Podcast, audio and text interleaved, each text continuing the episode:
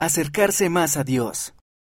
Con todo mi corazón, alma, mente y fuerza, amaré a Dios y guardaré mis convenios.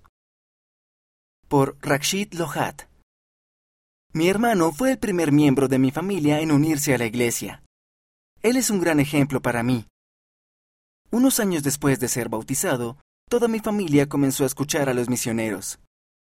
Decidí unirme a la iglesia porque sé que Jesucristo es real y que esta es su iglesia verdadera.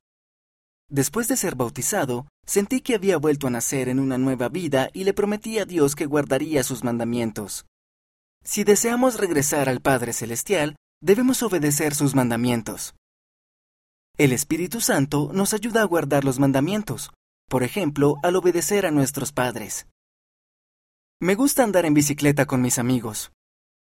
Mis padres me dicen que no vaya demasiado lejos, pero a mis amigos les gusta hacer paseos largos. Una vez, mis amigos me invitaron a dar un paseo largo, pero sentí que no debía ir. Mis amigos hicieron su paseo, y uno de ellos se lastimó. Con el tiempo se recuperó, pero me alegro de haber escuchado al Espíritu y obedecido a mis padres.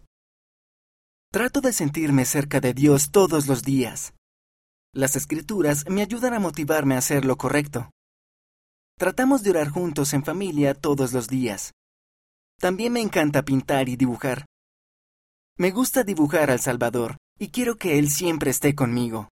Sé que mi Padre Celestial me ama y yo lo amo a Él.